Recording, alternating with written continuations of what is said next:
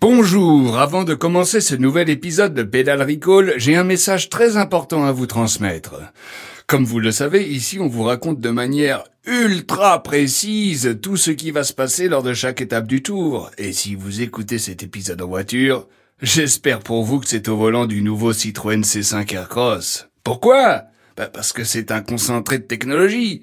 Avec sa motorisation hybride rechargeable, ses trois modes de conduite et ses suspensions Citroën Advance Comfort qui lui offrent une tenue de route exemplaire et un équilibre imperturbable, vous allez pouvoir très facilement suivre l'ascension en solo de Ben O'Connor dans les virages sinueux de la montée du col de l'Obisque.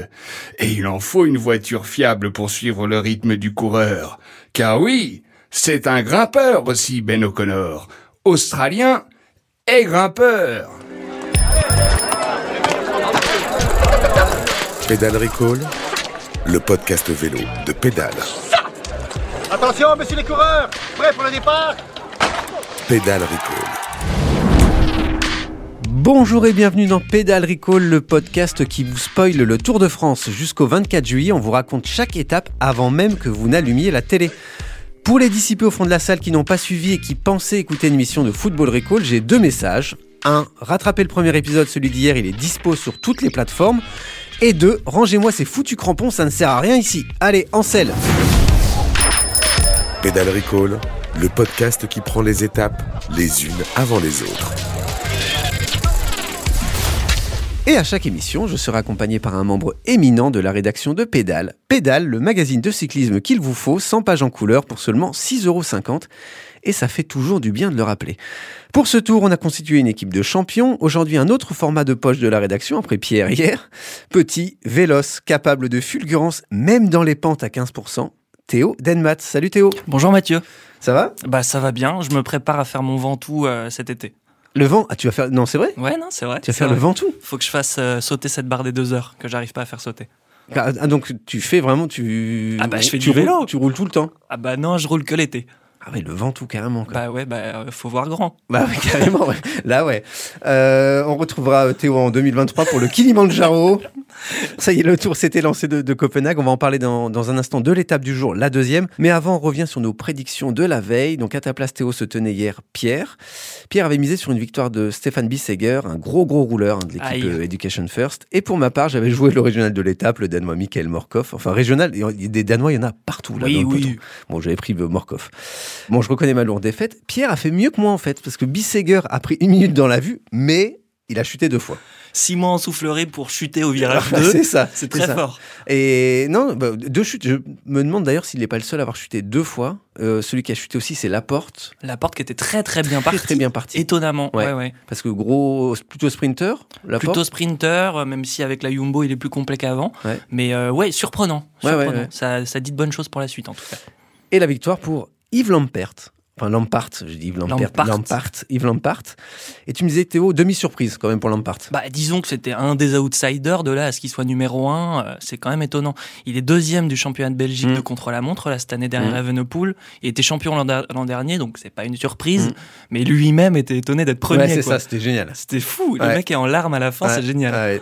Sur les retards, on va peut-être pas euh, s'attarder dessus parce que c'est quand même un peu anecdotique, surtout qu'il y a une grosse première semaine avec euh, la super planche des Bayfield, les pavés, les bordures, tout ça, on va en parler tout à l'heure.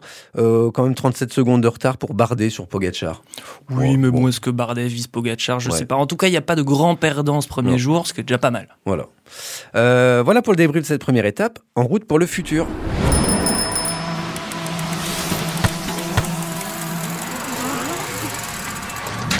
La caravane du Tour n'a pas eu beaucoup de chemin à parcourir pour rejoindre Roskilde, départ de la deuxième étape, une grosse demi-heure sur la route 21. Je la connais pas la route 21, mais c'est quand même moins dépaysant que la route 66. C'est pas le, le- même délire. Roskilde donc point de départ d'une étape de 202 km jusqu'à Nuborg. L'attraction de cette étape, c'est l'arrivée placée à la sortie d'un pont de 18 km. Et ouais, 18 km en pleine mer et en plein vent. Une brise de face et les 18 bornes se transforment en ressenti 50. Imaginez 18 km de pont, c'est 13 fois le pont de Tancarville, c'est les Champs-Élysées, le château de Versailles dans les nuages. Et toi Théo, tu vas nous raconter ce qui va se passer tout à l'heure. Pédale Recall. L'échappée.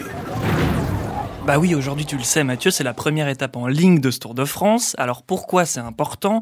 Un, parce que ça fait six ans qu'on a toujours des chutes à ce moment-là. Ouais. L'an dernier, c'était le fameux épisode de la pancarte au Piomi. Je vais Mm. pas revenir dessus. Tu peux être sûr que ce soir, on a un coureur qui va tester les compotes de pêche de l'hôpital de Copenhague. Ceci dit, tu peux perdre une course sans tomber. Par exemple, je sais pas s'il y a un chat qui traverse la route ou si tu chopes une gastro ou encore, je sais pas moi, si tu t'appelles Primoz Roglic et... Attendez, mais c'est qui a allumé ce ventilateur là? C'est quoi ça?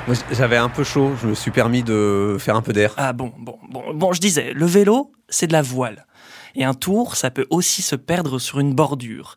La bordure, c'est le piège ultime du cycliste parce qu'elle joue avec son pire ennemi, les perquisitions sur... Non, non, non, non, le pire ennemi du cycliste, c'est le vent. Et demain, sur les coups de 16h30, le peloton franchit donc le pont du Grand Belt. Ouais, Tu l'as dit, ouais. c'est 18 km au-dessus du Nord, en gros à 16 degrés, Ouais. et qui relie les deux principales îles du Danemark. C'est un endroit complètement exposé au vent. Et donc ça, c'est une condition indispensable pour monter cette fameuse bordure. Bah oui, évidemment. I- imaginons que le vent souffle à 20 km heure depuis le nord-est. Ouais, ça, ça paraît déjà 20, c'est pas énorme. C'est pas énorme. Pas énorme. Il faut pas, il faut pas que ce soit fou. Depuis le nord-est, donc disons depuis la droite. Le but, c'est que d'un coup, une équipe occupe toute la largeur de la route, comme un éventail. Ouais.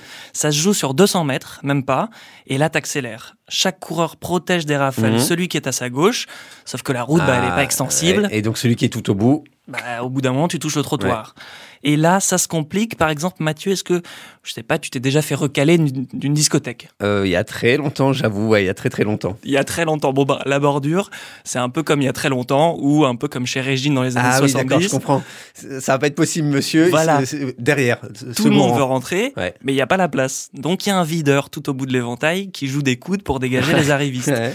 Par exemple, les Ineos, c'est des spécialistes. Et t'as Guerin Thomas ou Lucro qui lance la bordure, et c'est Dylan Van Barle qui fait le videur. Ah ouais, donc c'est comme ça, c'est euh, euh, c'est organisé du premier de celui qui appuie sur les pédales jusqu'à celui qui vire les autres. Chacun a son rôle, c'est vraiment très Ouais. précis. Et si t'es exclu, bah, tu te retrouves exposé au vent et irrémédiablement tu sautes. Alors, c'est très beau vu du ciel, mais sur le sol, c'est juste la troisième guerre mondiale, quoi. Attends, je vais juste, excuse-moi Mathieu, je vais juste fermer cette fenêtre parce que ça souffle un peu Il y a un- dehors un, là. petit courant d'air là. Voilà, voilà, on est mieux. Très bien. Si je résume, cet après-midi, est-ce qu'il faut s'attendre à des gros écarts? Bah écoute, le problème de cet après-midi, c'est que vraiment tout est fait pour qu'il y ait une bordure. Dis-toi qu'ils attendent même euh, ce matin pour choisir si le peloton passe à droite ou à gauche du pont pour vraiment les mettre du côté où ça Ah souffle ouais. le plus. C'est Donc, sadique. bah, c'est hyper sadique. Or, une bonne bordure, c'est comme une amortie au tennis, ça marche mieux quand personne la voit venir.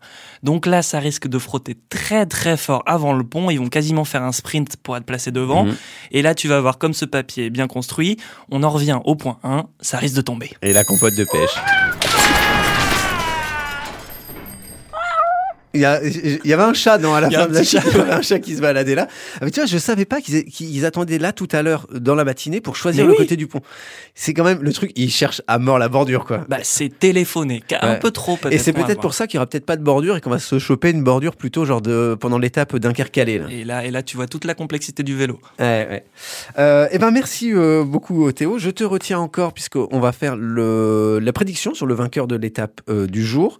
Euh, qui tu vois toi euh, capable de résister au Wind of Change Bah écoute, ça va être très simple. Bordure de la Quick Step, emmené par Yves Lampart, notre Ouais. maillot jaune, Sénéchal et Morkov. Évidemment, la Groupama FDJ se fait prendre dedans, Ouais. Godu prend une minute, bref. Euh, en revanche, pour l'étape, je vois bien Fabio Jacobsen qui règle le sprint et qui prend le maillot vert. Sprint. Moi j'ai alors j'ai hésité sur le sur le sprint. Je voulais euh, que ce soit Jimmy Engoulevent moi qui, qui gagne l'étape. Voilà, mais il a arrêté sa carrière en 2015 et je mets alors une couronne danoise sur Wout van Aert. Allez. Ça hyper vénère d'avoir loupé la victoire à, à Copenhague euh, privé par euh, par Lampard voilà.